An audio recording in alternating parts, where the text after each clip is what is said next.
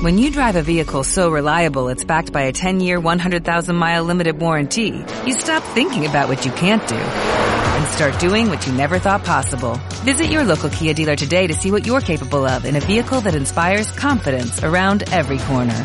Kia, movement that inspires. Call 800-3334-KIA for details. Always drive safely. Limited inventory available. Warranties include 10-year 100,000 mile powertrain and 5-year 60,000 mile basic. Warranties are limited. See retailer for details.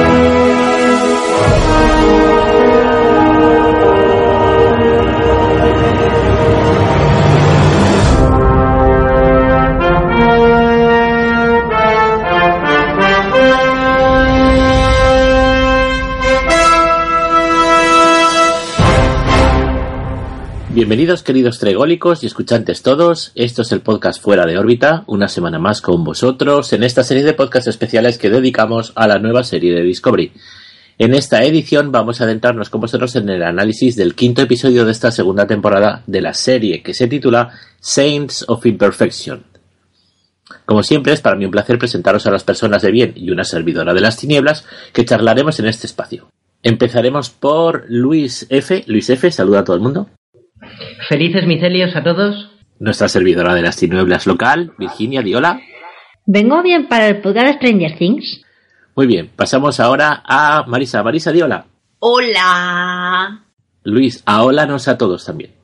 Que el micelio te acompañe. Guillermo, saluda por favor. Os saludo. Y yo que soy Carles, intentaré moderar todo esto. Hoy, por desgracia, no puede estar con nosotros Dani, que tenía una serie de temas personales. Como siempre, una advertencia sobre que este podcast es full spoilers. Así que si no habéis visto aún el episodio, os aconsejamos que, por muy ansiosos que estéis por oírnos, que lo sabemos, os paréis a verlo. Nos lo vais a agradecer. Bien, comencemos como siempre con la sinopsis.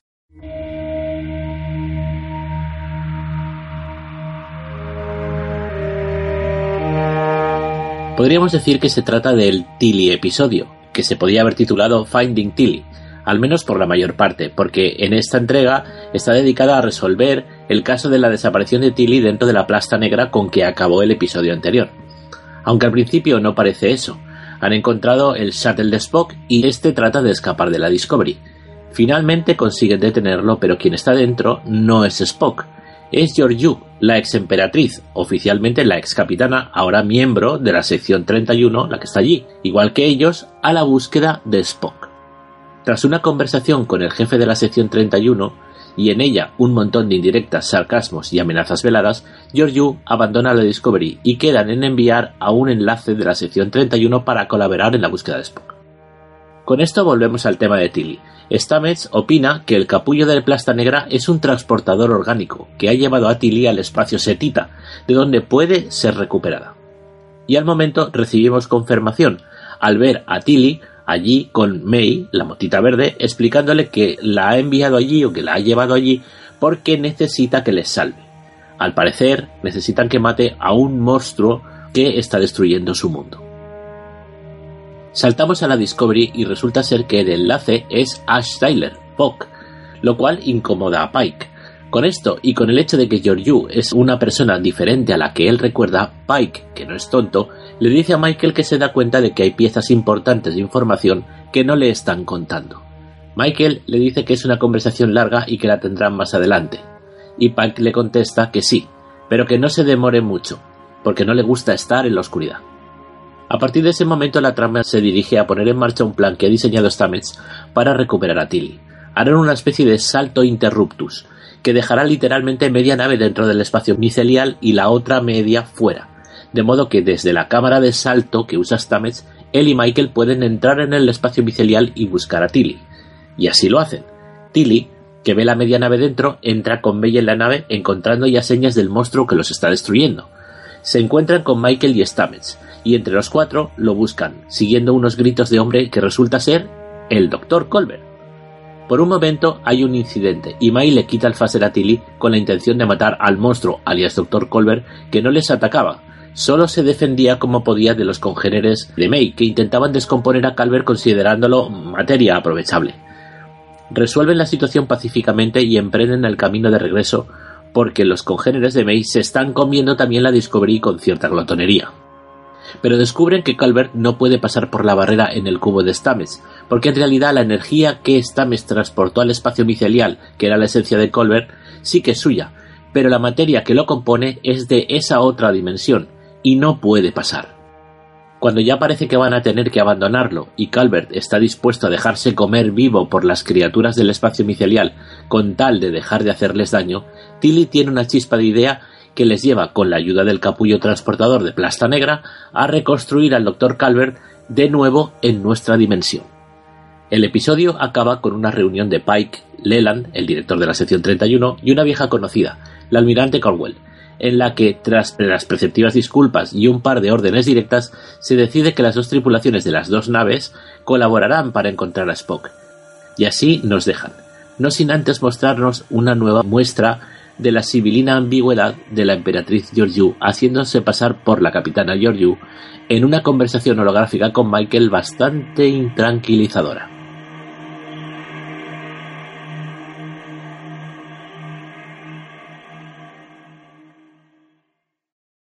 Hablemos primero del espacio micelial, eh, que según Mike comenta en un, en un momento, para, para May dice en un momento que para conseguir hacer lo que quieren hacer, que es reconstruir a Calvert de nuevo en nuestra dimensión, con materia de nuestra dimensión, por una cuestión técnica, eso va a cerrar el acceso nuestro al espacio micelial. Eh, no sé si esto será soslayable o tal, pero ¿pensáis vosotros que ya el espacio micelial, ahora que ya no es el villano que creíamos, ha sido superado o pensáis que todavía sabremos más de ello? ¿Qué opináis, chicos? Pues pienso que no, yo no lo interpreté de esa manera, ¿eh? yo lo que interpreté es que la conexión que se pierde es entre May y Tilly. Es decir, el espacio micelial, ahora que no tiene a este monstruo, puede seguir haciendo sus movidas, pero la conexión que se pierde es entre Tilly y May. No, no es que el espacio micelial quede fuera de acceso para la Discovery, por ejemplo. A lo mejor no lo, entendí yo mal. Quizás sea eso. A lo mejor en un nuevo revisionado llego a la misma conclusión que tú. Guillermo, ¿qué piensas tú? Yo, yo creo, yo opino igual que, Luis. No creo que, de pronto ya no hay acceso al espacio miceliano. A ver, tampoco se dice específicamente que van a perder la conexión entre, entre ellas dos. Pero, digamos, yo creo que simplemente se cierra esa puerta de acceso. Pero está dando el salto transporta la nave entera al espacio miceliano, aunque solo pase por un breve espacio de, tiempo a, la otra dimensión. No lo sé. No me parece que esta sea, digamos, eh, la, excusa o el argumento para mm, perder el espacio miceliano ya de, la serie. Pues podría ser. Virginia, ¿qué piensas tú? Yo creo que la conexión que se pierde es entre Tilly y May. Aunque yo creo que el, eh, lo que es eh, Stamets no, no va a querer volver a intentar otra alerta negra. Y si lo hacen, a lo mejor eh, puede ser que traigan a la vida a otra persona y a lo mejor esta persona no es tan simpática como Cadmer. Y esa no es una teoría loca mía, es una teoría loca de aquí de señor marido. Que ya llegaremos en otro momento.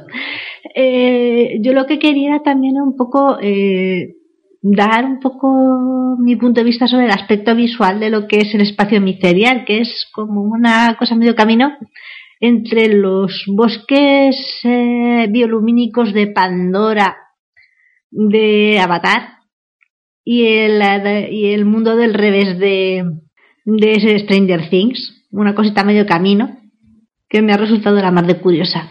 Sí, es curioso, pero ¿qué tal si hablamos de eso luego con los efectos especiales, ¿de acuerdo? Sí porque hablaremos, porque yo también quería hablar de eso. Luego lo comentaremos con más calma. Luis, ¿qué querías comentar tú?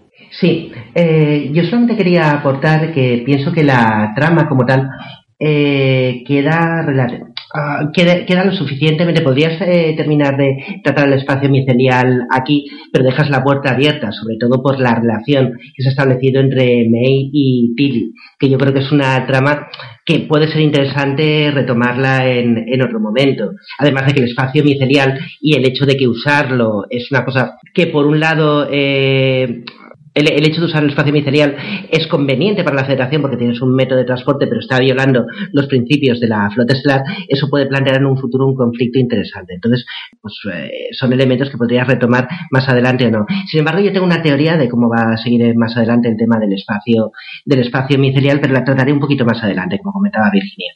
Ajá. Pues mira, mi opinión, yo desde el principio pienso que el tema del espacio micelial eh, lo vamos a volver a ver. No sé si como decía Luis, podría ser una cosa que dejen, se dejen en un cajón, pero no cerrado con llave. Y también tengo la sospecha de que la dinámica entre Tilly y, la motita la vamos a volver a ver. Pero tampoco sabría predecir en qué contexto, pero tengo esa sensación, no estoy seguro. Una de esas cosas que dices, parece que se estaba construyendo algo que han dejado ahí a medias y que lo terminarán de completar en otro momento. Pero bueno, ya lo veremos, no estoy seguro tampoco yo, ¿eh? sinceramente. Bueno, pasemos a otro tema que es eh, la reincorporación de Ash Tyler a la Discovery, en este caso ya como enlace con la sección 31, con todo lo problemático que supone el hecho de, ser Ash Tyler quien es o quién era, quién medio es, en la relación que tenía con, Michael, en la desconfianza de, de Pike hacia él que se ha demostrado claramente, mm, etcétera, etcétera. ¿Qué pensáis que nos va, a dónde pensáis que nos va a llevar este tema de la reincorporación al elenco de, de dentro de la Discovery, cambio de, de, lugar de Astyler, sobre todo teniendo en cuenta que Astyler para el Imperio eh, Klingon eh, está muerto. Entonces, ¿qué pensáis que, que va a pasar? ¿A quién le gusta tener un espía en su nave? Y más cuando ese espía además tiene un montón de lazos con la tripulación actual y al cual le acaban de quitar de encima el haber matado a un oficial de la flota. Esto va a traer mucha salsa, mucha. Sí, la cara de Stamets es bastante un poema. En fin, ya veremos. A ver, Guillermo, ¿qué piensas tú? A mí me, tiene confuso. Porque hasta ahora Tyler no ha sido. No sé, no, nos lo estaban presentando en esta temporada como un personaje. Eh, como, un, como un espía, un agente doble o algo así, ¿no? Y, de pronto, no sé, ha cambiado las tornas tan, tan rápido que realmente no sé cuál es la intención de la sección 31 para que esté ahí. Cuando además tienen o sea, tienen permiso para dar caza a Spock por, por su cuenta. No, sé, no, sé, Pero vamos, que va a haber salsa dentro de la nave, vamos. Eso es asegurado. Sí, la cosa no va a ser, no va a ser cómoda, eso está claro. Bueno, en mi opinión, la verdad, eh, yo estaba aquí tomando unas notas mientras habláis vosotros al respecto de lo que supone la reincorporación de, de Ash y alguna ya la he adelantado brevemente. Eh, pero bueno, por listarlas, vamos a ver.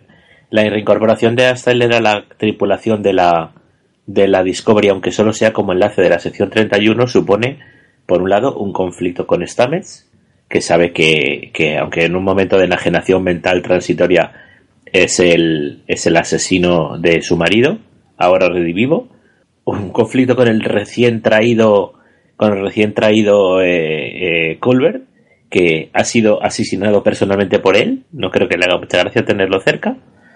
No sé a dónde llevará esa relación un poco conflictiva que tiene con, con Giorgio, una poco ambigua, aunque cualquier persona puede tener una relación ambigua con Giorgio siendo quien es. Mm, a Pike no le hace puñetera la gracia, obviamente por su pasado. Mm, sin embargo, tiene ahí a Michael, con la que comparte un pasado y que tiene un cierto, tiene un cierto respeto y un cierto cariño, una cierta confianza en él, pero sabiendo con lo que se está manejando. Y bueno, no sé, al fin y al cabo eh, hay un problema de tipo práctico. Este señor, eh, para el Imperio Klingon, está muerto. No se puede dejar ver porque, porque a ver, ha vendido que, que le ha cortado la cabeza porque había asesinado a su hijo. ¿Cómo van a verlo en ninguna parte? Es que es un poco, un poco peligroso que se muestre de esa manera tan abierta dentro de la tripulación de una nave que no opera de manera encubierta. En la sección 31, 31 aún tira que te va, pero, tal como está el panorama, no sabría yo decir lo que va a suceder. Eh, va a ser un elemento de, que va a desequilibrar un poco y creo que lo van a aprovechar, espero, los guionistas bastante bien para crear un poco de conflicto, lo cual puede dar juego. Ya veremos a ver qué es lo que pasa. Guillermo, ¿qué querías decir tú?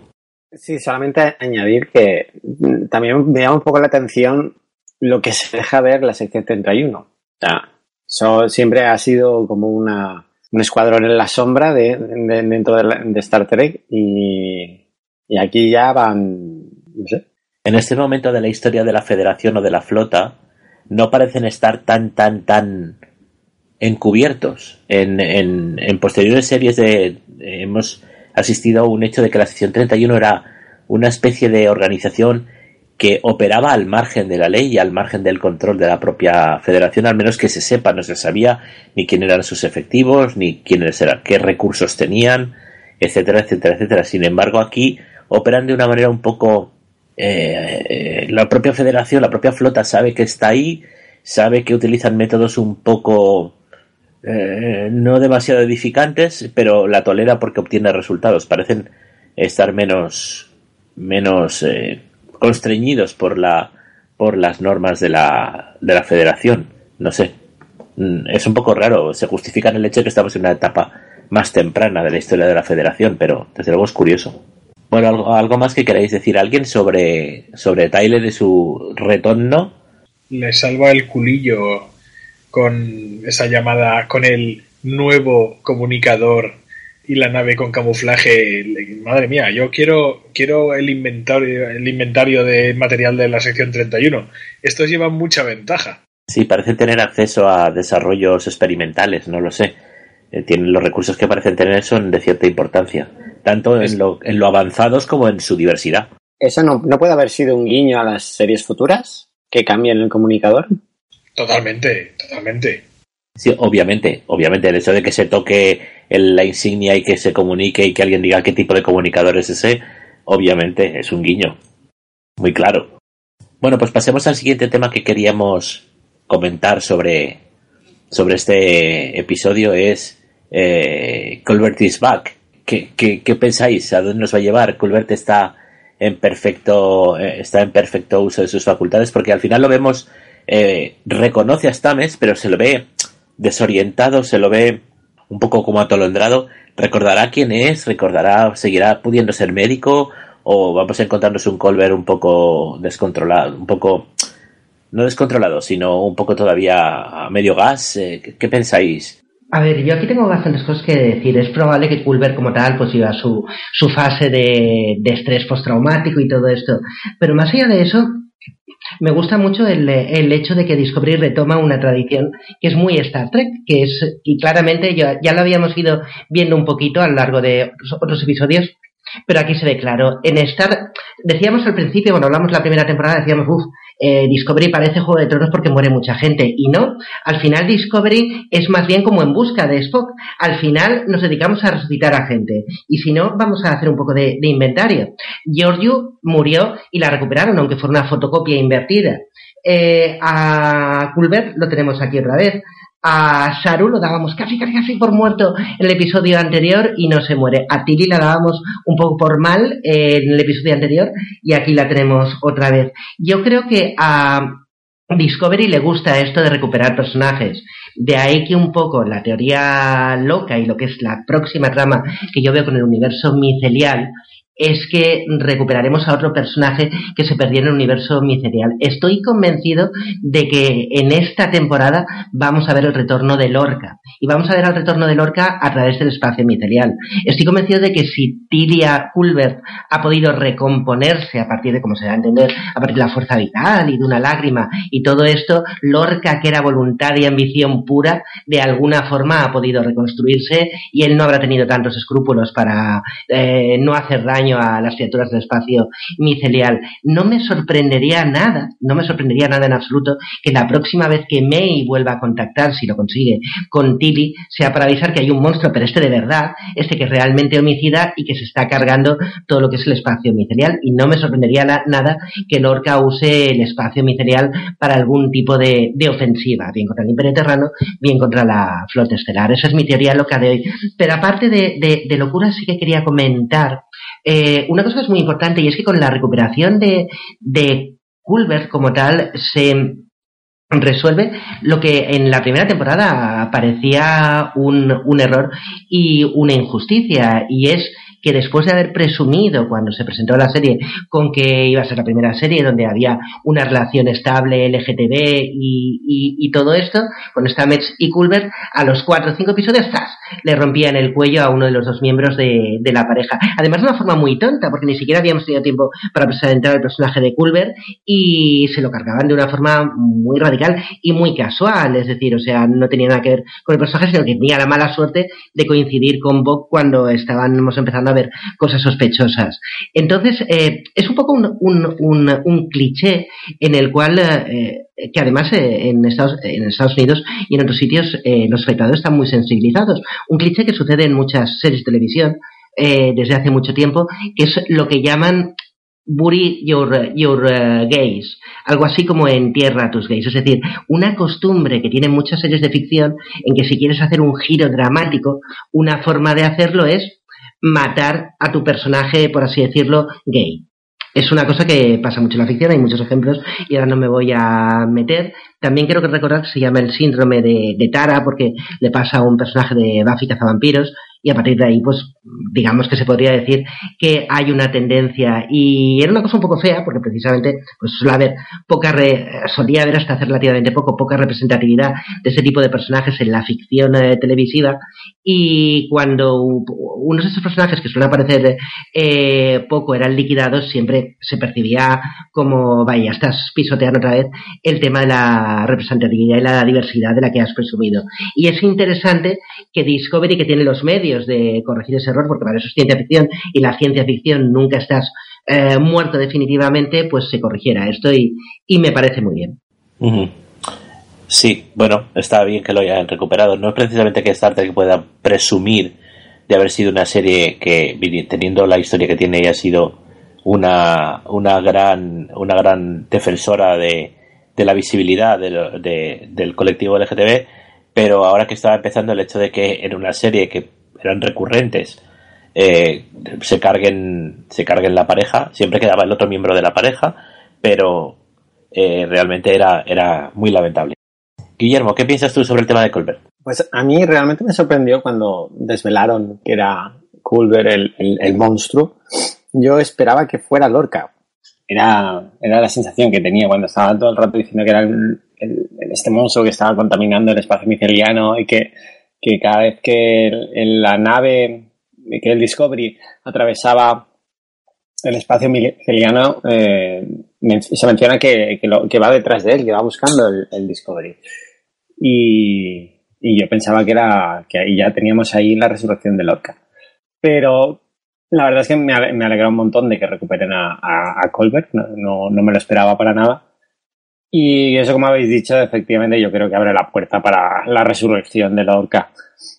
Y hay, hay una foto que se, que se publicó en el, en el Twitter eh, durante la primera temporada, que estaba todo el casting, incluyendo a, Lorca, y estaban todos sujetando un gran, eh, un gran cartel en el, que habían escrito Fine Prime Lorca. Y eso siempre me ha dejado un poco intrigado. Perdona, ¿qué ponía en el cartel? Ponía eh, Find Prime Lorca. Encuentra al Lorca principal o al. Al Lorca del universo normal. Sí, porque no se sabe dónde, eh, realmente dónde ha ido a parar el Lorca original. No lo sé, ya veremos. Ya veremos a ver si lo recuperan. Era un personaje fuerte, desde luego. Bueno, pues será un personaje fuerte. Aquí Luis Muñoz también decía: ¡Que viene Lorca! ¡Que viene Lorca! ¿Y habéis visto la caída del Victoria esa que ponen un brazo doblado y otro estirado hacia el lado? Davin, se llama eso. Bueno, pues como se llame. El caso es que yo me vi en todo mi comedor, ¡toma ya! Yo no dije que irán por Tilly y a lo mejor podían traerse algo más. Y en la primera temporada dijeron, ¿y por qué no pueden traerse al doctor de dentro de, de los micelios? ¡Anda! Soy un oráculo. Mm, mm, mm, Me mola. Y ahora, volviendo a lo que estábamos, a mí me encanta que traigan a Colbert. Lo que pasa es que creo que sí va a ser él. Y lo que espero es que no se acuerde de cómo murió. Y si se acuerda, espero que no mate a Tyler. Bueno, ya veremos a ver. Sobre eso habría mucho que hablar. Virginia, ¿qué piensas tú? Pues que ahí podemos encontrarnos con que podemos recuperar a cualquiera de los dos Lorcas. Porque, ¿os acordáis de la nave Klingon en la que estaban todos los cuerpos eh, arrecuñados? Se supone que Lorca había muerto oficialmente atacado por los Klingons. ¿Y si siempre fue un prisionero en una nave Klingon? Ya estaba ahí. Y entró también el espacio miserial. Podría el original. Ser. Podría ser. Tenemos dos para elegir. ¿Mm? Esto empieza a ser, eh, como, como diría yo, empieza a ser un, un, un sitio para resucitar gente. No lo sé, pues ya puestos que me resuciten a Giorgio Buena. No sé, al final le cambiaron el, el, el, título a la serie por Star Trek Resurrection. Reanimator. Bueno, en fin, en cuanto a The Culver, creo que estamos todos estamos todos contentos de que, de que parezca, parezca, porque de momento solo lo hemos visto muy brevemente al final de un episodio y no sabemos lo que puede pasar. Yo diría que Culver ha venido para quedarse. Ya veremos a ver si luego la cosa funciona mal o lo que sea. Bueno, pasamos al siguiente tema que había que comentar, que es eh, esta nueva Georgiou, emperatriz, eh, la emperatriz Centaurus, no sé cuántos, no sé cuántos, es, con todos sus títulos, como miembro de la sección 31, sabiendo como sabemos que su, su comandante sabe quién es ella de verdad. Eh, ella ha intervenido en este episodio brillantemente, como siempre, con, su, con la capacidad interpretativa que tiene Michelle Yeoh, eh, pero ha vuelto a la nave de a la nave de la sección 31 y han dejado a Tyler. Pero yo creo que la vamos a ver más eh, en los próximos episodios. No, no se va a mantener muy al margen. Al fin y al cabo es otra de las... La sección 31 es otro de los perseguidores de, de, de Spock. Pero yo no hago más que darle vueltas a una cosa y quería pediros vuestra opinión. Obviamente, eh, creo que no hay nadie que no esté de acuerdo conmigo en que Giorgio tiene motivos ulteriores para estar en la sección 31 y estar haciendo como que se integra, int intentar hacer que poco a poco que Michael no la, no la desprecie o no la deteste o no desconfíe de ella. Pero exactamente pensáis que sus ulteriores motivos son regresar al espacio terrano y retomar su imperio. ¿Creéis que ve una posibilidad? A mí, a ver, es una posibilidad, pero a mí me gusta pensar que principalmente Giorgio está en, eh, en el universo de Star Trek tradicional como de vacaciones. Es decir, o sea, se ha pasado toda la vida siendo emperadora en un sitio donde continuamente están a la orden del día que te den una puñalada trapera en la espalda. Y de repente se ha pasado un sitio donde toda la gente es súper maja, súper agradable, te deja fruta ahí para que comas y puedes comerla y sabes que no está envenenada.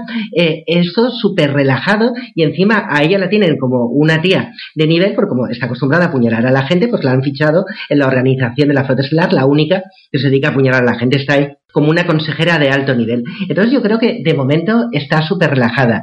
Y ahora sin bromas, sinceramente pienso que su principal motivo para estar en este universo, sobre todo, es Michael. Es decir, o sea, ella o su uh, versión alternativa en el universo en universo espejo era la hija que perdió y de repente de alguna forma la ha recuperado.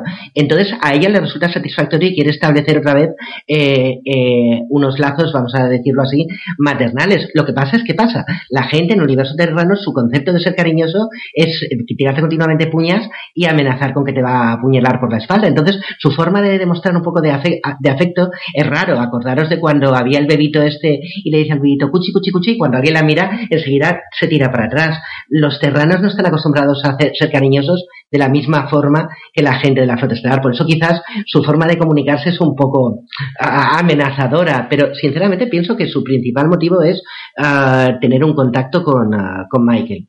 A ver, ella no está aquí por elección propia, ¿eh?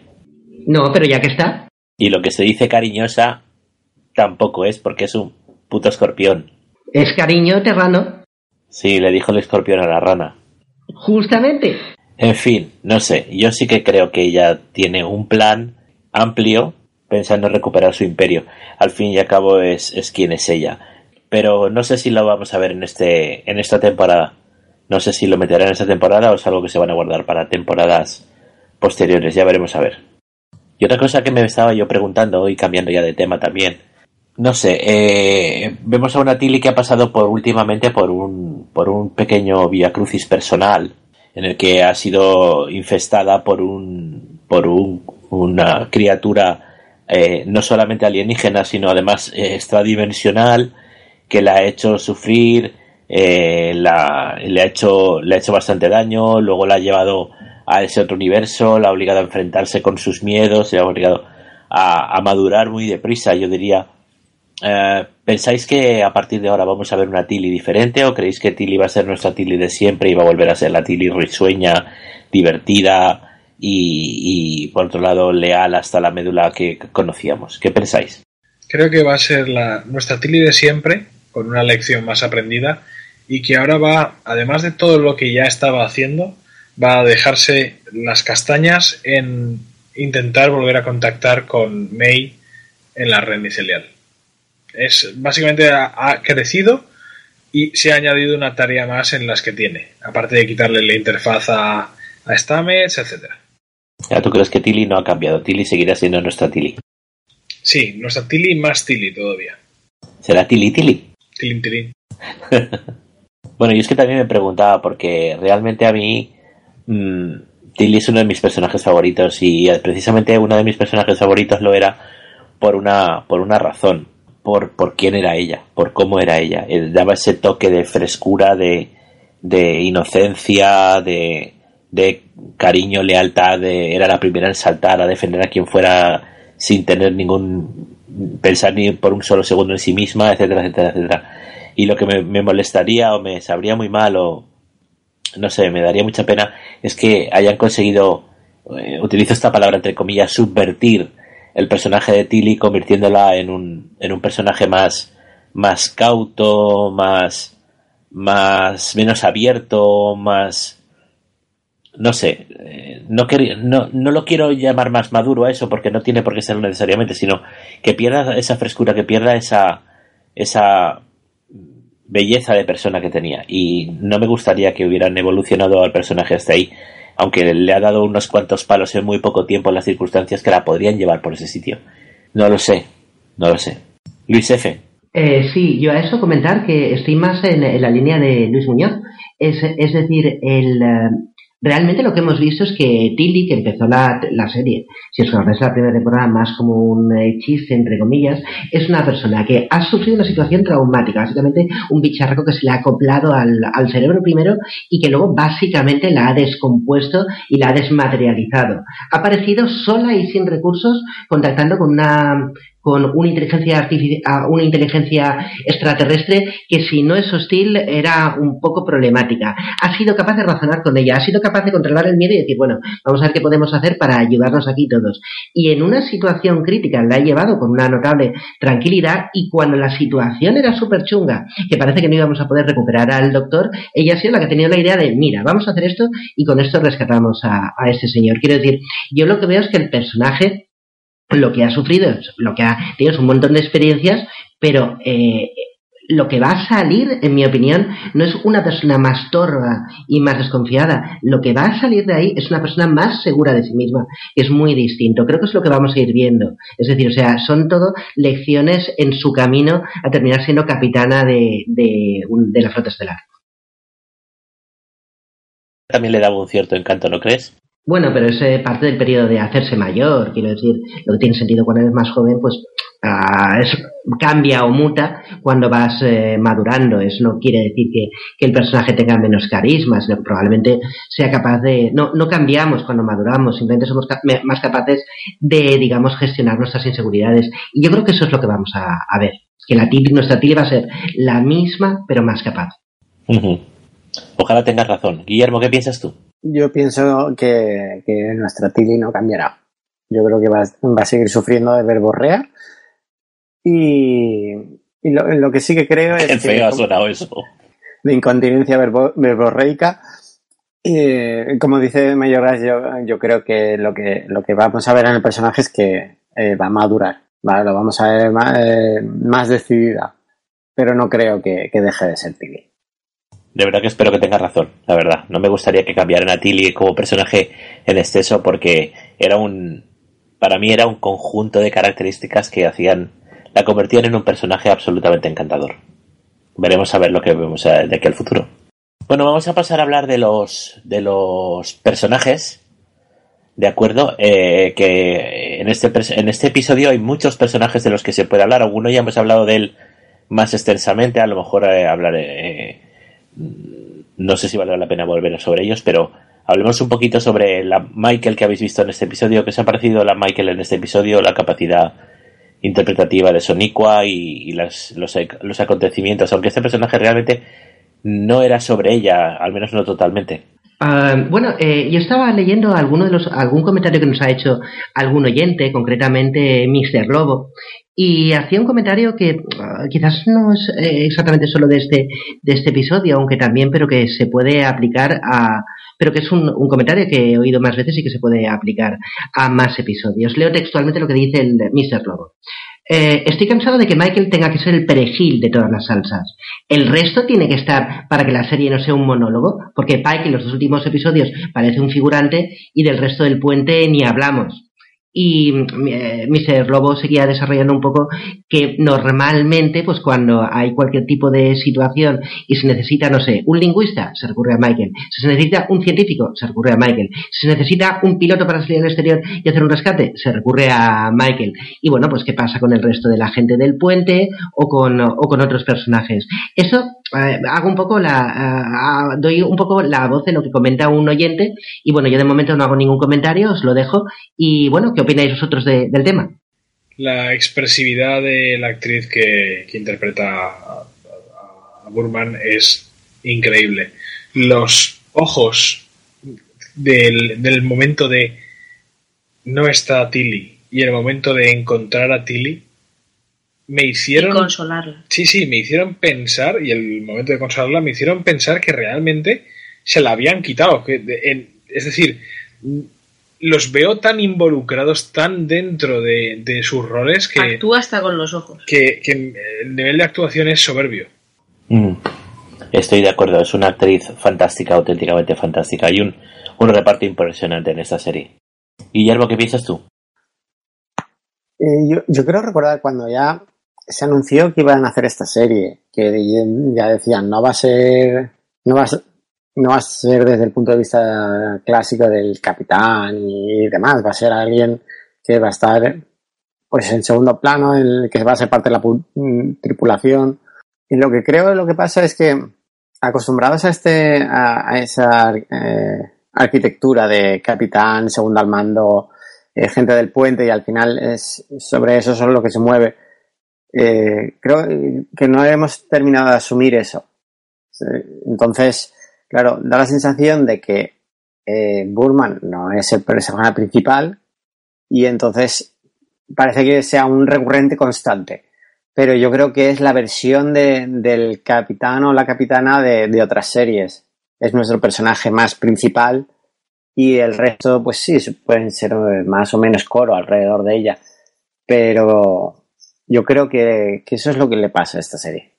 Entonces, eh, como, bueno, como ya hemos dicho otras veces, o sea, yo pienso que el acierto de esta actriz eh, es fantástico. Entonces, a mí no me cansa, la verdad. No, eh, creo que todos están bastante en igual medida, pero ella sí que se le nota que tiene un carácter un poco más principal, pues como le pasaba a los, a los capitanes de, otras, de otras series. Bueno, pues me vais a perdonar que, sea la voz discordante. Yo veo que, nos da la impresión de que Michael llena mucho la pantalla, no por la cantidad de minutos en los que ella es el centro de la, de la acción, eh, sino porque cuando quiera que sale, aunque eh, a lo mejor copita en cantidad de, en cantidad de minutos con algún otro de los actores, eh, ella brilla, brilla con luz propia por su calidad interpretativa y por los fantásticos guiones que, que le están dando a interpretar y por la, supongo también por la fantástica dirección de actores. Pero os tengo que decir que, por ejemplo, discrepo de nuestro oyente, cariñosamente, eh, para esto son las tertulias, eh, porque a mí me da la impresión, por lo menos recientemente, que si necesitan a un científico a quien buscan no es a ella, buscan a Stamets. Y eso ha quedado demostrado. Y si necesitan un lingüista, no la buscan a ella, buscan a Saru, que habla 90 idiomas. Y también ha quedado recientemente demostrado, sin más lejos, en el episodio anterior. Es decir, que no la veo a ella robando la serie. La veo protagonista, eso sí, en eso estoy de acuerdo con lo que decían los compañeros.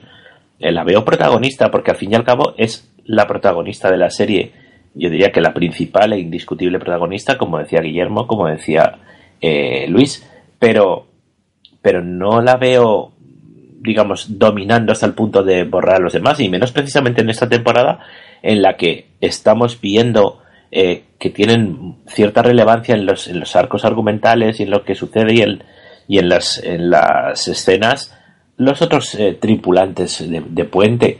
No sé, no, no lo veo así no lo veo tan radical. ¿Que protagoniza? Sí, claramente, sí. Por calidad interpretativa y por minutos, probablemente tendrá algunos pocos minutos más que los demás. Pero no es tan dramático, yo no lo veo tan dramático, sinceramente. Bueno, pasemos al siguiente actor eh, que también sale en este episodio, obviamente, como en todos, eh, desde esta segunda temporada y que también ha tenido algunos momentos interesantes y viendo muy extenso, que es Pike. Eh, ¿Qué os ha parecido el Pike en, este, en este episodio? Mi provinciano, provinciano que va a la iglesia y le gustan las personas sinceras, cada vez me gusta más, Dios mío. Eh, el momento de. es una de las, de las desventajas de tener pelo. Me partí la caja, lo juro. Eso es cruel para los que estamos perdiendo el pelo. Pero fue muy gracioso porque la puya iba contra el otro, muy bien tirada.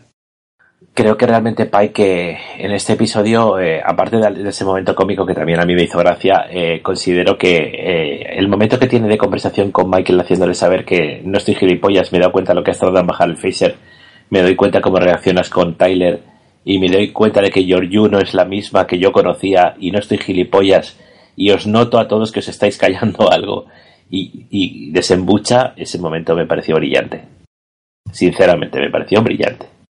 Y sí, igual que a Luis, cada vez me gusta más este personaje. Bueno, siendo que en este episodio Pac tampoco ha dominado tanto, que ha sido eh, actuado casi como un secundario.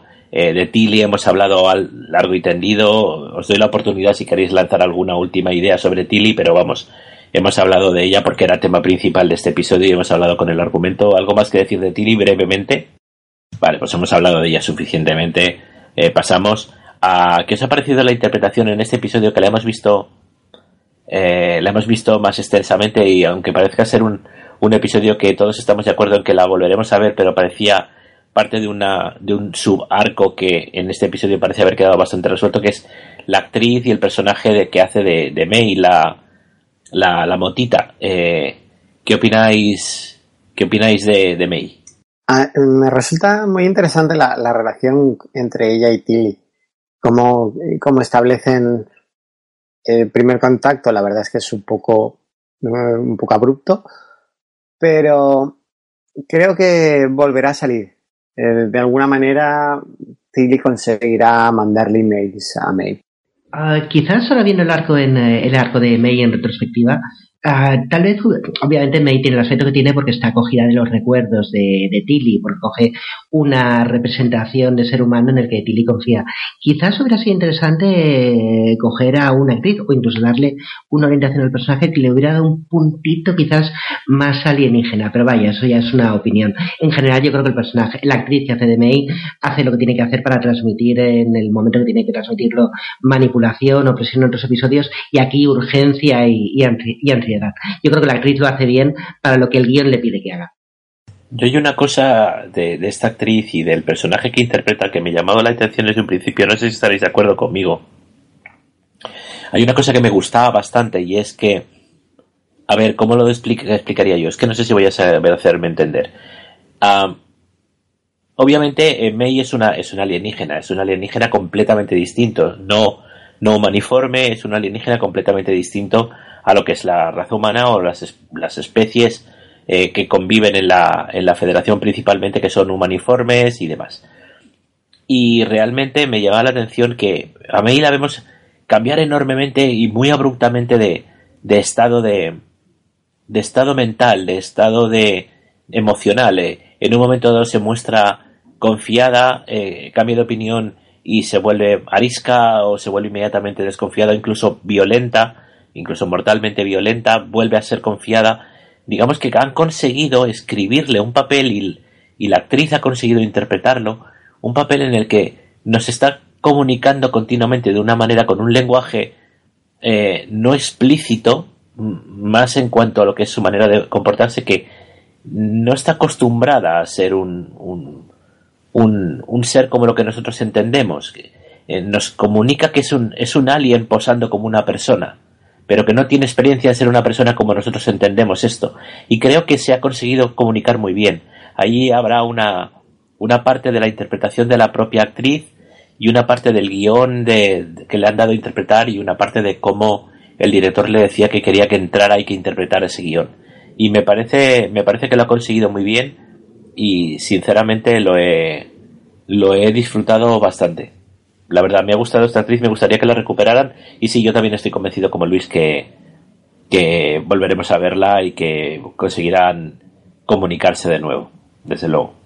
Eh, recuerdo cuando, cuando en el capítulo que se le aparece a Tilly, Tilly cree que está perdiendo el norte y eh, está en esa conversación con Burman y, le, y Burman le está, le está poniendo en su sitio y le está diciendo, vale, o sea, vamos a aplicar la lógica. No es una, no es una alucinación, por lo tanto, eh, es un ente, estás posesa, asúmelo. y entonces. Pues eso, poseída. exacto. Y, claro, cuando, cuando May ve que, no está consiguiendo sus objetivos es cuando empieza a enfadarse y, en algún momento dice, esto no es lo que tenía planeado, eh, estoy asustada. O, no fue exactamente la frase así, pero eh, sí que llega a decir que está asustada porque no, tiene el control de la situación y tiene unos objetivos y no los consigue. Todo se, se le está yendo al garete. a mí eso me dio, me dio la sensación de que no era, no era intrínsecamente malvada, pero que no, eh, pero que estaba en una situación que, que no sabía manejar, que, que, era todo, todo era como nuevo para ella y no, y no, no, no, sabía manejar eh, ni las emociones humanas, ni, ni a la gente, ni nada. Entonces, la verdad es que han hecho un personaje bastante interesante. Y la verdad es que yo también creo que, que debería volver. Sí, y volverá, no me cabe la menor duda. Yo creo que es un, un personaje que tiene cierta. tiene cierta sustrato. Yo creo que volverá, ya veremos a ver, pero quiero creer que volverá. Bueno, hablemos de Culbert. Hemos hablado un poquito de él antes a, eh, en, el, en el episodio, pero quería hablar específicamente de un tema que antes hemos tocado menos, que es la interpretación del actor en, en este episodio haciendo de un Colbert eh, desesperado, un Colbert apartado de su universo, eh, que se ve atacado continuamente, que se ha, se ha convertido en, en, un abandonado en una isla desierta eh, hostil, eh, con una, un aspecto, un maquillaje, un aspecto al principio que prácticamente parecía un Morlock sacado de la película del tiempo en sus manos. ¿Qué os pareció la interpretación en particular del actor, el, el, papel que le han dado específicamente aquí para posar como el, entre comillas, monstruo del espacio micelial? Y, el, y luego el recuperado en nuestro universo, aunque eso fue solamente momentáneo. ¿os gustó, os ha gustado Calvert más allá de lo que ya hemos hablado antes de que estemos muy contentos de que lo hayan recuperado?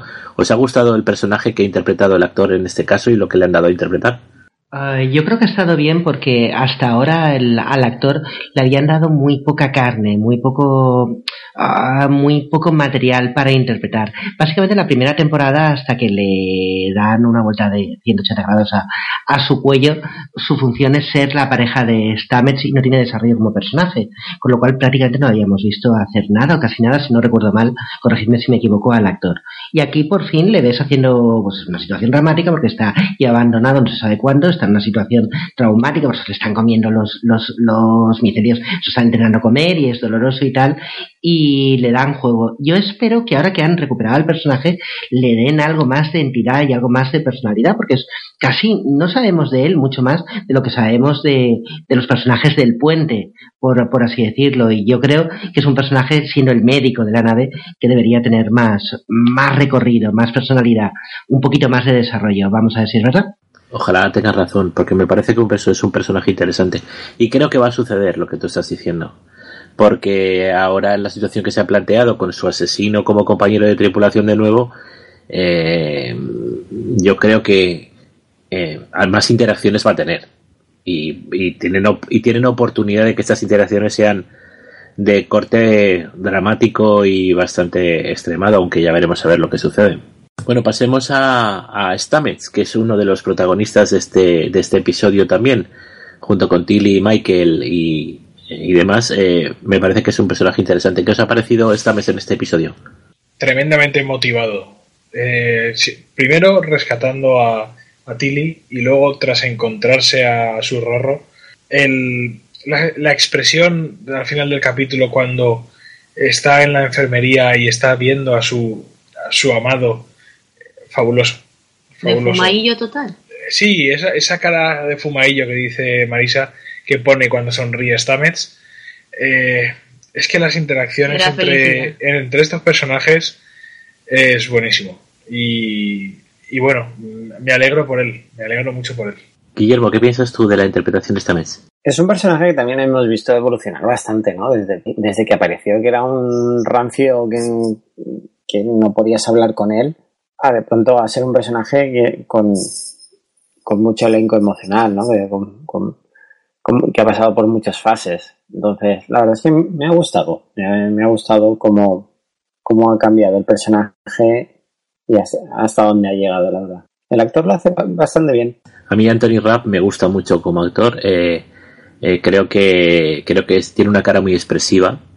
Eh, no de fumado, diría expresiva. Y luego también creo que vamos a tener ocasión de verle en los próximos episodios eh, con más amplitud de, de, de, campo, porque obviamente ha recuperado, como decía Luisa Surrorro, por otro lado ha recuperado en la tripulación al asesino de Surrorro, y esto estoy absolutamente convencido de que lo uno y lo otro van a traer bastante juego para, para lo que es su personaje. Esa es mi opinión. No lo sé, ya veremos a ver. Bueno, pasemos a pasemos a, comentar porque su papel es breve. Hablemos un poco de, de, de, Tyler.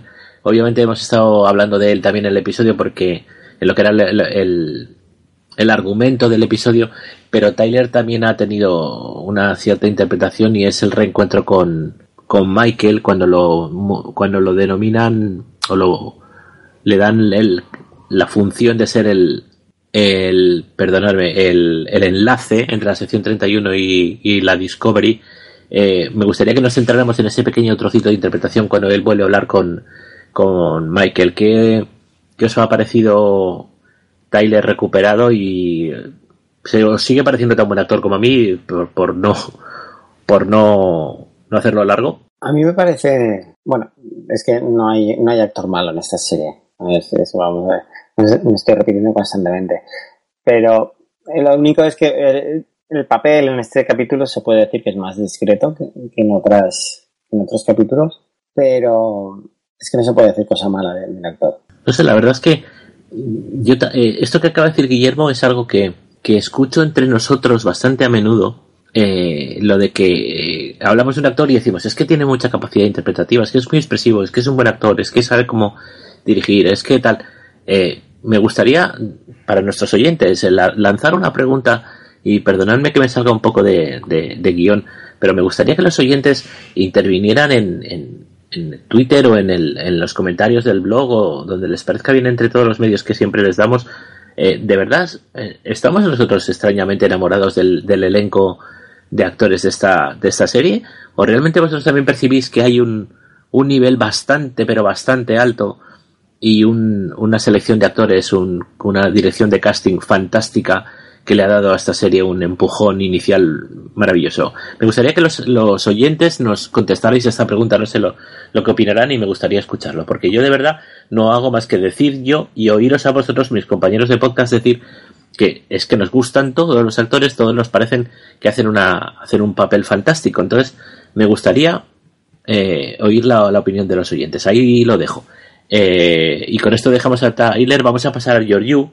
Eh, Michelle Yeoh es una actriz fantástica que me encanta y de la que estoy enormemente enamorado desde hace muchos, muchos, muchos años. Y me gustaría que me contéis qué os ha parecido su interpretación en este episodio. En su salsa de víbora El, es Víbora mala. Es que es, es fantástica, es que está disfrutando tanto con este papel que no deberían pagarle. O sea, debería pagar ella por participar en esta serie. Y aún así, es que es mala y aún así coge y salva a, a, a la tripulación haciendo trampas y enfrentándose al jefe de la sección 31. Es, Haciéndole chantaje. Sí, sí, es que es genial, en serio, lo de la... Lo de... La, la, la nave está por allí, eh, nido de víbora, el nido de víbora se hace tss y se va, ese momento es genial. Además, Michael se lo dice, ya puedes volver a tu, a tu nido de víbora. Se lo dice al final del episodio. Y yo creo que la actriz está disfrutando, vamos, como nadie con, con este papel. Yo creo que está encantadísima. Vamos, nos, nos está haciendo disfrutar un montón. Eh, yo creo que no, no sé si al final volverá a su universo o no, pero, pero vamos, que la vamos a tener como secundaria recurrente, mm, está clarísimo. Yo tengo muchas ganas de que suceda que, como miembro de la sección 31, que es una, una sección, digamos, un poco más, que les permiten un poco dar- hacer más de su capa yo necesito verla darle unos cuantos guantazos, porque no nos olvidemos que Michelle Yeoh es una experta en artes marciales.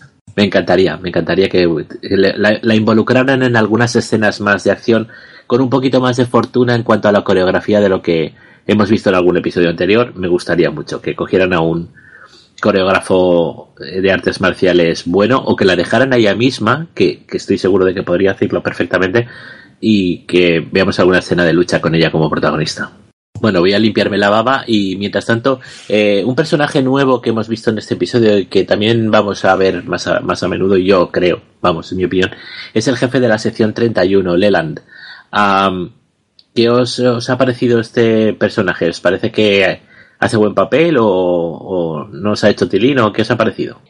A mí me ha llamado mucho la atención la diferencia de físico eh, que tiene respecto a lo que podríamos esperar de cuando, cuando nos ponen alguien de una sección encubierta, un agente secreto en cualquier tipo de, ficción. O sea, en lugar de alguien así como más glamour más aspecto, pues a lo mejor el que, el que tiene la prueba de Michelle Yeoh, más amenazador, más, más classy, por así decirlo. Este señor que, que tiene más bien aspecto como de, de, de estibador de, de puerto y, todo esto, me, ha llamado mucho la atención porque no es el físico que esperarías en este tipo de rol y me resulta muy interesante y me gustaría saber qué es lo que pretenden hacer con el personaje. Como tú decías, normalmente el eh, casting de, Discovery lo cuidan mucho, así que tengo mucha curiosidad por saber eh, cuál va a ser el rol de este personaje que van a hacer con, con él porque no es no me encaja con lo que hubiera esperado originalmente que sería un eh, líder de una nave de la sección 30, 31 vosotros que habéis visto más que yo Deep Space Nine supongo que me podéis confirmar o no si eres el tipo de actor que encajaba con ese tipo de personajes pero me da me da que no No lo sé, a ver, es, lo que acabas de decir es un poco el síndrome de Remington Steele o, o de James Bond, ¿no? Que esperas un espía británico trajeado con un savoir-faire y, y con una cierta elegancia, no lo sé, que, que puede ser un, un agente de, de una organización encubierta, pues no sé, una persona que puede ser muy peligrosa sin aparentarlo en exceso, quizá por ahí puedas tener razón, no lo sé. Joder, es que no pueden salir los, todos los actores de agencias de modelos. Alguno, algún feucho tendrá que salir también, ¿no? Los feos también tienen derecho a salir en las series. No es que sea feo tampoco. Otra cosa es que dé o no del pego según la idea preconcebida que tú tengas de lo que puede ser un operativo de una sección encubierta, pero no es que sea feo, no sé, es distinto. Es verdad lo que dice Luis, es distinto. A mí no me desentonó tampoco, no sé. me- No, a mí tampoco me desencanta. No me- me, parece que la me- interpretación que hace es buena. Sí, la caracterización no, tampoco, tampoco me pareció. Obviamente no tiene, eh, digamos, el perfil de, de flota estelar, pero precisamente para ese trabajo mm, es, es por eso porque le ha elegido la flota estelar. Entonces se puede permitir el lujo de, bueno, llevo el corte de pelo que me da la gana, me afeito como me da la gana y me visto como me da la gana porque no tengo que llevar el uniforme. Realmente hay un diálogo bastante inteligente hecho por los guionistas en este episodio. Es una conversación que tiene él con, con Pike, en el que, que Pike ya lo conoce anteriormente. Y Pike, eh, para, digamos, machacar su, su, la pertinencia de su pertenencia, pertinencia de su pertenencia a la sección 31, es el hecho que le dice que, hay un momento que le dice una frase que es, siempre te ha gustado moverte en las zonas de sombra, en las zonas grises no sé cómo lo traducirían en castellano. Eh, quiero decir que, que apuntaba maneras, apuntaba maneras ya desde antes, y eso se lo dice Pike bastante claramente cuando se lanzan unas cuantas pullas bastante interesantes, sí. En fin, yo creo que lo vamos a ver más. No sé si tenéis la misma sensación que yo, además recurrentemente. Bueno, y hay una, una última personaje que me gustaría que comentáramos por, solicitud expresa de Luis, de Luis F., ah, que quería comentar algo sobre, sobre la nueva jefa de seguridad, que era un hueco que estaba vacante, como él bien dice, eh, desde hace bastante tiempo, que es la jefa de seguridad Nan, que en este episodio, uno de los momentos que lo vemos, por ejemplo, es cuando está Tyler en, en la cantina esperando a, Michael cuando lo acaban de, nombrar eh, oficial de enlace entre, los, entre la nave Discovery y entre la sección 31 y la vemos en una mesa adyacente vigilándolo con bastante poco disimulo como jefa de seguridad que es.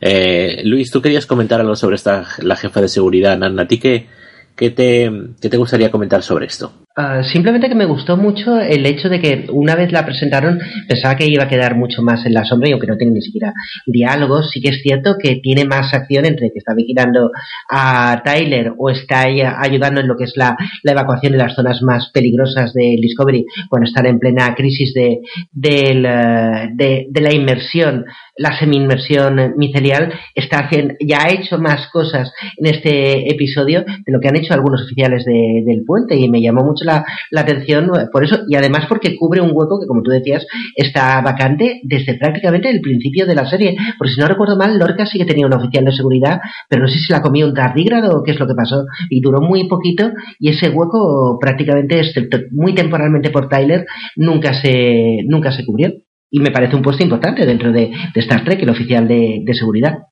Eh, mirar a Worf, el peso que tenía en, eh, en, la nueva, en la nueva generación. Y en Deep Space Nine también. Cabe decir una cosa, y es que Tyler eh, sustituye a la, a la que tiene el accidente con Gatito en la primera. Pero dura lo justo. Porque resulta ser un jodido espía Klingon, sí, Luis, pero quiero decir, mm, el puesto un lo jodido espía Klingon, Luis. déjame decirlo así, es un jodido espía Klingon, Luis. Exacto. Así es como ha sonado. Sí, pero lo que, lo que os quiero decir, fijaros que realmente estuvieron, eh, o sea, Tyler no se incorporó nada más, se comieron a la, a la oficial de seguridad original. Tyler tardó en llegar a la, a, la nave porque tuvo que rescatarlo Lorca de aquella situación en la que estaban con, uh, no, no, no, recuerdo quién. Entonces, al final, realmente, en repitos, flautas y romperle el cuello a alguien, Tyler estuvo de oficial de seguridad dos o tres episodios. Por eso digo que es un hueco que prácticamente no se había, no se había llenado. Y ahora, aunque sea con un personaje que es muy secundario, bueno, pues es una parte que creo, creo que es importante en la función de una nave estelar y me alegra que lo estén, que lo, que lo hayan cubierto. Bueno, de todas maneras, en cualquier caso, todavía es bastante prematuro saber si todavía se la va a comer pronto un tardígrado a ella o le van a dar papel, porque de momento por no tener no tiene diálogo ni nada, aunque la hemos visto actuar. Veremos a ver que nos depara el futuro con este personaje. Bueno, con esto terminamos con los actores. Eh, me he dejado un poco fuera a la, a la almirante Cowell porque tiene un, papel bastante de relleno. intentando conciliar, perdonadme, a, a, Pike con, con Leland. Pero bueno, eh, hemos hablado de los actores principales. Vamos a saltar a la parte un poco más técnica del episodio y es, hablemos primero del director. En esta ocasión el director del episodio es David Barrett, o mejor dicho, David McCoy Barrett, eh, lo conocemos por series como Blue Bloods en el 2017, Arrow 2013, Once Upon a Time también del 2013, El Mentalista del 2013, Castle en el 2012, V en el 2011, Under the Dome en el 2015. Es decir, eh, ha participado en bastante ciencia ficción a lo largo de su carrera. Y por más que lo he mirado, yo no he, no he conseguido, no he conseguido eh, emparentarlo con Magiel Barrett.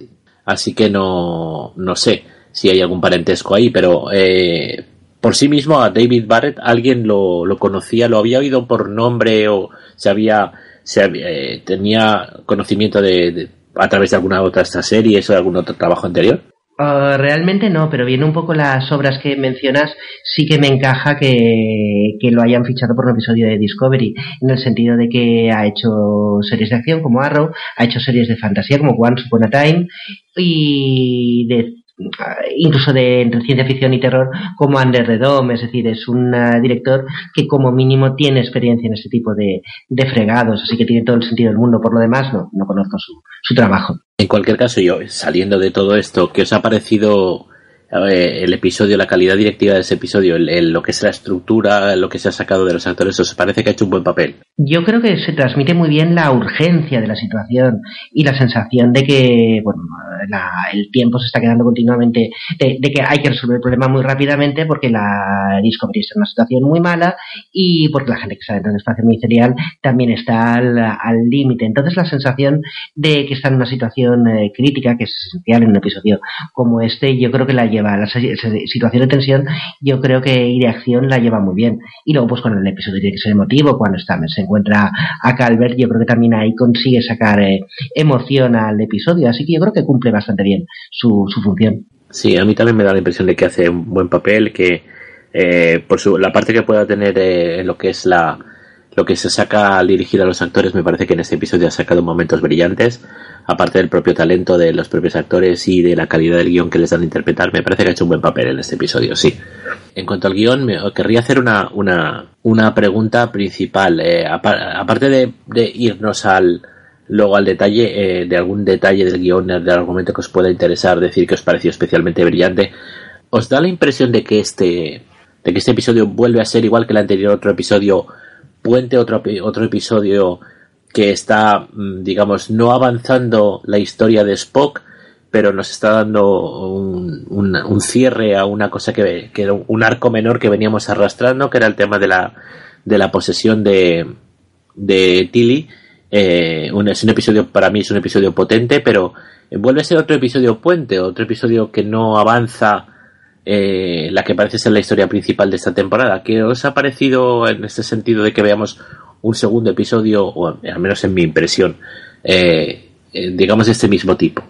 Eh, yo soy de la opinión de que deberíamos quitarnos un poco de encima el concepto de episodio puente y que la historia de la segunda temporada de, de Star Trek Discovery, la historia es Spock y Los Ángeles Rojos y todo lo que nos salga ahí son episodios de, de relleno. Quiero decir, ah, yo creo que la historia de Los Ángeles Rojos y de Spock es una historia más de la segunda temporada, pero que va a tener a lo mejor un poco más de peso que ha tenido la trama, que también es muy de arco, de, del tema de la motita y de Tilly, de May y del espacio micelial, igual que era de arco el episodio de los Klingos porque cerraba cosas de la primera temporada. Es decir, yo creo que Star Trek es principalmente una serie, viene de ser una serie episódica toda la vida, excepto quizás Deep Space Nine, que era más de arco, o algunos momentos de, de Enterprise, y lo que se ha hecho es, digamos, para, digamos, adaptarla más a los tiempos, lo que hablábamos en, en, otro, en otra entrega de que ahora mismo la, la forma en la que se hacen las series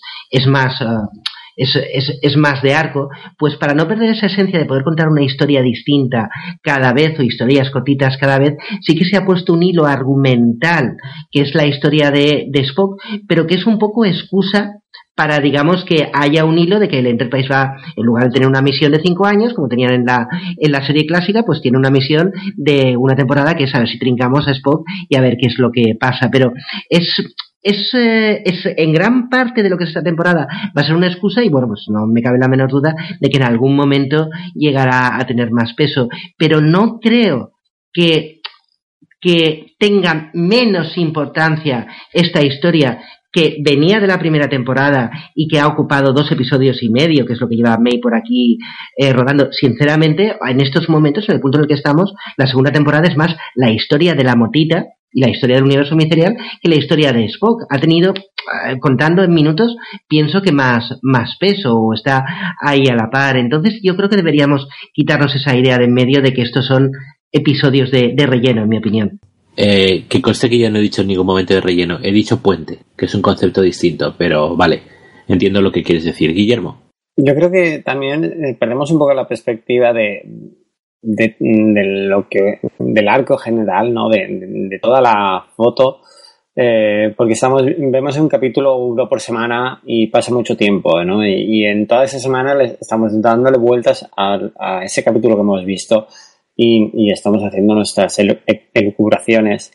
Eh, cuando, iba, cuando ya anunciaron que iban a sacar la segunda, yo me senté y vi la, primera del tirón.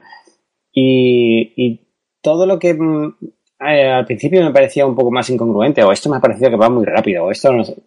Cuando la, la- la- cuando la vi de seguida, tenía bastante más sentido. Entonces yo creo que nos está pasando un poquito eso. Estamos con, con la historia, sabemos que hay una historia principal, un arco que une toda la, toda la temporada, pero no sabemos cuál es y llevan dos, dos capítulos que no nos han desvelado ningún misterio ¿no? de, ese arco argumental. Entonces tenemos esa sensación de parece que no avanza, parece que no avanza. Sí, estamos con las otras tamas secundarias, pero no avanzamos con el ángel rojo. Yo creo que como, como Luis dice, nos, nos lo tenemos que tomar con más, con más calma. Bueno, y aparte del tema este en particular, de lo que es el, eh, el hecho de que este episodio sea más o menos sin, eh, más o menos eh, conclusivos o demás, eh, ¿qué os ha parecido la calidad general de- del guion de este episodio? ¿Os ha gustado lo que ha sucedido, cómo ha sucedido, el ritmo que tenía, etcétera? Yo pienso, por, por ser el primero en, este, en, en una ocasión, eh, me ha parecido un episodio muy sólido, otra vez. Me ha parecido un episodio que nos ha contado de una manera muy suave muchas cosas. Que nos ha, nos ha desenredado otro buen montón de cosas y que nos ha dejado planteados otra vez otro buen montón de cosas. Porque lo que ha pasado eh, de recuperar a Colbert en un episodio, de recuperar a Tyler en este episodio, eh, estamos recomponiendo un Discovery diferente de cómo empezó la temporada y de cómo acabó la anterior y me parece que, que están llevando adelante un montón de acontecimientos que están planteando un montón de posibilidades y lo hacen sin embargo de una manera que mm, ordenada, de una manera efectiva que no genera confusión, que te dan la información en un ritmo adecuado para que lo asimiles todo y lo coloques todo en su sitio y me ha parecido un, un episodio muy interesante y creo que el guion estaba muy bien escrito, muy bien colocado todo en su sitio. La verdad me, me ha parecido bastante bien el guion de este episodio, bastante bien. Sí, yo, yo estoy muy contento con toda la dirección en general. Eh, están consiguiendo una congruencia entre un capítulo y otro, vamos, excelente. Habíamos dicho al principio, veremos un eh, que bajarán el nivel del CGI o, la cantidad, no la calidad. Sí que es cierto que han bajado la, la cantidad, pero tampoco tanto. No, no. O sea, la han bajado menos de lo que esperaba. Y yo creo que están manteniendo muy bien el nivel en general en toda la serie. Y a eso es a lo que íbamos precisamente, a hablar de, de la calidad y la cantidad de los efectos especiales, que es la sección siguiente. Eh, bueno, Guillermo, tú has empezado, has abierto fuego, así que abro, abro el, el tema para los demás. Los efectos especiales de este episodio, eh, en cuanto a la cantidad y la calidad, etcétera, etcétera. Y habíamos dejado a, a Virginia comentando, y me gustaría que abundara un poquito en el tema sobre eh, lo que le ha parecido el, la creación de, de, lo- de la, de los que diseñan este tipo de cosas de el espacio micelial. ¿Qué te ha parecido Virginia y te ha gustado cómo lo, cómo lo representaban? ¿Te, te resultaba verosímil, creíble? A mí me ha gustado mucho, eh, ya te digo que era como una especie de bosque biolumínico muy evanescente que me recordaba mucho a, a la. Pandora. Es a que a la-. Sí, es que es eso, es que es así como todo de anémonas que suelta lucecitas y dices, ay, qué cosa más bonita. Y claro, es lo que es lo que dice la propia May. Esto era una era un paraíso antes de que llegara el otro pobre y empezara a, a esputar ácido. Y claro, ahí es donde ves toda la, lo que es la parte de tierras arrasadas, que es donde, donde empieza a brotar todo el ácido negro y ahí es donde un poco está la parte más eh, Stranger Things, con todo lo que es el, mo- el moco negro goteando hacia arriba y todo Por cierto, lo que es... qué efecto tan desagradable. Sí, es un poco ick.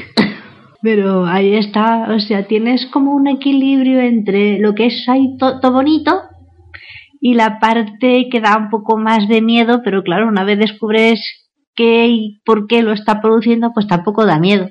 Tienes que intentar arreglarlo. Pero son muy efectivos y muy impactantes visualmente. A mí también, también me gusta mucho, mucho el efecto del espacio micelial. Me gustó mucho. Me parecía que han concebido algo que es lo suficientemente alien como para dar el pego de lo que, de lo que se quería dar, pero como efecto especial no me pareció especialmente complicado. No me pareció no sé si era muy muy complicado, muy complicado de conseguir integrar a las personas dentro de esa de esa especie de esa especie de no sé si sería muy difícil. Guillermo, tú que controlas estas cosas, ¿a ti te da la impresión de que el efecto del espacio micelial fue algo muy complicado de, de hacer, de renderizar? Ahí hay un buen curro, ¿eh? Eh, renderizar, eh, pues ya no lo sé, no creo. A ver, ahí hay mucha postproducción más que render, eh, sobre todo en las series, que se, se utiliza eh, con estos programas de edición de vídeo que admiten meter hoy en día cosas de 3D. Pero para que una serie vaya rápido, eh, lo que hay es muchísima postproducción y se hacen maravillas en postproducción que no pasan por granjas de render. Pero ahí hay mucho curro, ahí hay curro. A mí me gustó mucho. Luis, Luis F. Uh, bueno, eh, Virginia ha hablado de lo que es la parte más Stranger Things, es decir, el momento en el cual los personajes están inmersos tanto en el espacio ministerial como la parte del uh, Discovery que está dentro del espacio ministerial. Pero yo quería mencionar otra cosa. Hay veces que la cuestión no es que el efecto especial sea más o menos bueno, que también, sino la fuerza de la imagen que estás usando para transmitirte una situación. Y a mí me parece que una de las mejores imágenes que he visto, que no es particularmente difícil en cuanto a efectos especiales, pero que me ha funcionado muchísimo, es la idea del Discovery sumergido parcialmente en otra dimensión, en la dimensión del espacio micelial, como si se estuviera hundiendo, y la idea de la nave espacial de la sección 31 lanzando rayos tractores como si fueran cadenas, como si fueran arpones, intentando sujetarlo para que no se hunda. Eso es algo que yo creo que genera un gran es, es, una imagen que tiene mucha fuerza porque es fácil, digamos, asociarla con, eh, con, el mundo real y con nuestra experiencia real. Es fácil imaginar a un eh, barco intentando sujetar a otro barco para, para ralentizar si se está hundiendo o, o, cosas, o cosas así. Y, y esa imagen yo creo que es muy potente a la hora de transmitir pues la urgencia y la, vamos a llamarlo así, la fisicidad de la situación, que es que el Discovery se está hundiendo, se está hundiendo en un sitio donde se están comiendo las pirañas, o bueno, en este caso, lo que son las, las esporas. Y me gusta mucho toda esa imagen, toda esa metáfora, porque son, pienso yo, ese tipo de imágenes las que transmiten, las que re, son reminiscentes de algo real, las que funcionan a la hora de transmitir lo crítico, lo, lo que tú quieres transmitir de una situación. Y esto me ha funcionado muy, muy, muy bien. Sí, a mí ese efecto especial también me gustó mucho. De hecho, estaba puesto en el guion como punto siguiente eh, hablar de, ese efecto que tú, y yo, Luis, ya lo habíamos comentado fuera de. antes de iniciar la grabación, fuera de antena, por correo electrónico y eso. Es un efecto bastante interesante. Y, y más que el efecto especial, que, que es de lo que estamos hablando ahora, sí que me gustó tanto como efecto como lo dibujaron, sino como concepto como concepto de cómo hacer un puente entre un mundo y el otro y, buscar una solución que típicamente en las series de ciencia ficción se buscan soluciones muy alambicadas, muy cogidas en, en una pseudofísica o en unas pseudoteorías científicas. Y aquí eh, es algo tan, tan, tan material como clavar la mitad de la nave dentro del, dentro del espacio micelial para que se pueda salir por una puerta en ese espacio sin abandonar la nave. Es muy. Me pareció un concepto muy. muy bien traído. A mí me gustó mucho, sí. Bueno, ¿algo más sobre los efectos especiales? Estoy enamoradico de la nave de la sección 31, de su tecnología holográfica y de su capacidad de mutación. Si os fijáis, cada vez que sale de curvatura y todas estas cosas, cambia la forma. Y, la verdad es que me, está gustando mucho el look que le están dando a, las, a las naves en Discovery en general me está gustando mucho, mucho cómo lo hacen. A mí me ha costado adaptarme. Eh, tengo que reconocer que cuando por primera vez vi los bocetos de la Discovery antes de que empezara la serie, esa mezcla a medio camino entre una borcha y un, y un, Enterprise o, o no sé, una clase, una clase Reliant o algo por el estilo, no acababa de, no sé, de parecerme muy treki, no acababa de cuadrarme pero la verdad es que le terminó, obviamente le terminó cogiendo cariño. La nave que tienen los, los de la sección 31 hay que reconocer que es chulísima. Bueno, pues vamos a, a la conclusión. Eh, decidme, eh, mmm, bueno, vamos a hacer una cosa. Antes de que me digáis vosotros lo que pensáis, eh, Luis, como siempre, has lanzado la, la, la encuesta en Twitter, ¿cierto? Eh, sí, así es. Pues venga, adelante con los resultados. Pues efectivamente sí, está eh, a lo largo del día de hoy hemos lanzado otra encuesta a dos días de lo que es la emisión de este episodio de Star Trek Discovery 2.5, Santos de la Imperfección. Y bueno, eh, en la encuesta tenemos un 41% de, de votantes que le ha parecido sensacional, luego un 47% que les ha parecido un buen episodio, hay un 9% de personas que opinan que, bueno, regular, pero se deja ver, y un 3% ah, que dicen que no, que muy malo, muy malo. O sea que en general, como suele pasar últimamente, y es la tendencia, en general es un episodio que ha gustado bastante. Bueno, vamos a ver hasta qué punto coincide con, con nuestras opiniones dentro del podcast. Vamos allá con, con la conclusión. Eh, por orden, cada uno de vosotros, la calidad general del episodio en pocas palabras y vuestro, vuestra nota. Empezaré por Marisa. Marisa, ¿qué opinas del episodio? Pues a mí este episodio me ha hecho llorar, me ha hecho reír, me ha hecho disfrutar. Eh, le voy a poner un 9 y me ha parecido un gran episodio. Estupendo. Eh, Luis, ¿qué opinas tú? Yo estoy dividido. Estoy dividido. Es un episodio. Eso tiene que doler. Sí, sí. eh, sobre todo cuando intentas hacer cosas y estás partido por la mitad. Al Pero- sofá. El caso es que eh, este episodio me ha satisfecho porque era muy treki, muy treki, muy treki. Visualmente me ha, me ha gustado bastante, pero a pesar de que pienso que es un gran capítulo, le voy a poner un 8. Le voy a poner un 8. Quiero que avance un poquito más la trama general. Lo que me fastidia, también voy a decirlo, es que se están acabando los episodios de antes del cambio de dirección. Y no Y nos quiero. da miedo. Nos da miedo porque es que son muy buenos. Es que eh, están manteniendo un nivel altísimo. Y bueno, mm, tengo miedo de qué va a venir después del parón. Tengo miedo. Virginia, tú vas la siguiente. ¿Qué te ha parecido el episodio y tu votación? Esta gente quiere que me deshidrate, ¿verdad? Porque What? yo no gano, yo no gano paclines para botellas de agua pa- para recuperar el líquido. O sea, me tienen en un ay, o sea, no hago más que llorar desde los últimos tres capítulos. Pero, joder, tíos, vaya tres capítulos. O sea, esto ha ido increciendo. O sea, el, eh, si estos son capítulos de relleno, esto es, esto es eh, eh, la nata montada, la crema pastelera, el mejor relleno que yo le he comido en toda mi puñetera vida. Por favor, señores. O sea, estaba, estaba yo ayer cuando, cuando el pobre Cadder no, no iba a entrar, yo digo, ay Dios, ay Dios, ay Dios. Y al final, fíjate que le, le, le regalan un corte de pelo y una ducha gratis, los micelios, a Cadder, porque el hombre sale limpito, afeitado, peinado, impecable. En pelotas.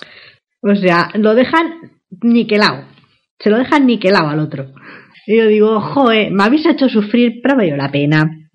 Nueve y medio para lo de anoche, o sea, por favor, o sea, no puedo. Nueve y medio.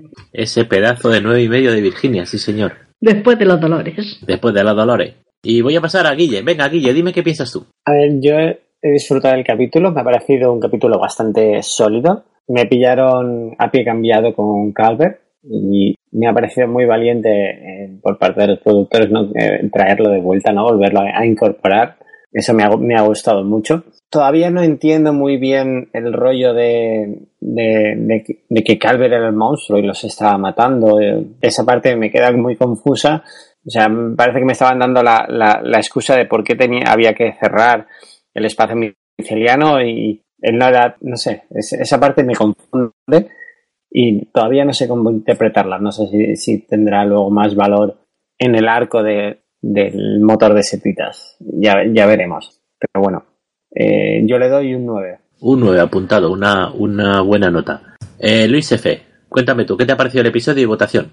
Ah, es innegablemente un buen episodio, es decir, eh, tiene acción, tiene momentos de tensión muy logrados, tiene grandes ideas en cuanto a efectos especiales, tiene algún giro inesperado como lo de Cadbert, eh, tiene emoción. A ver, no le puedo dar la nota que yo le di el- la semana pasada al episodio anterior, porque yo creo que el episodio anterior, estando en la misma línea, fue más redondo, pero vaya, eso está muy bien también, así que como mínimo, pues le voy a dar un ocho y medio. Vale, anotada la, votación de Luis, un ocho y medio. Yo, por mi parte, me parece un episodio muy sólido.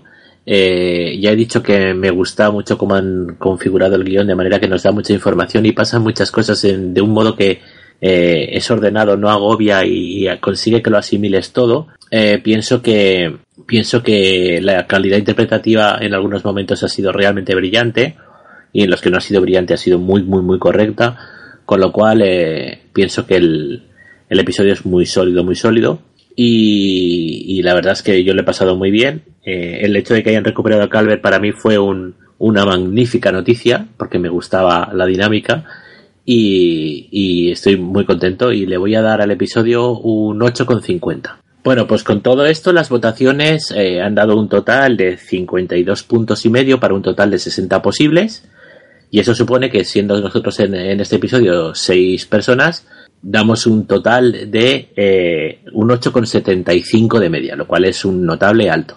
Este episodio nos ha gustado bastante a todos, muy especialmente a Virginia, eh, que ha dado la puntuación máxima con un 8 y con un, con un 9 y medio. Así que no es un episodio para desdeñar. Y con esto, pues, hemos terminado la parte expositiva, por así decirlo. Cerramos esta entrega de, de FDO, Special Discovery, dedicado a Saints of Imperfection, quinto episodio de la temporada 2 de Discovery y os emplazamos a nuestra siguiente edición en la que hablaremos del sexto que por el momento aún no sabemos el título o por lo menos eh, cuando yo lo he mirado la última vez todavía no lo ponía en ninguna parte. Gracias como siempre por estar ahí y ser nuestros cómplices. Os invitamos a decirnos lo que pensáis y vuestras teorías y comentarios en los medios de contacto habituales que son nuestra web eh, fuera de órbita.org, nuestro mail fuera gmail.com y nuestro Twitter, arroba clubfdo. Y por supuesto también podéis comentar el audio en el hosting de iVox. Eh, nos vamos todos al Ten Forward a por un snack, porque son unas horas intempestivas del domingo. Y setitas y setitos, decir adiós.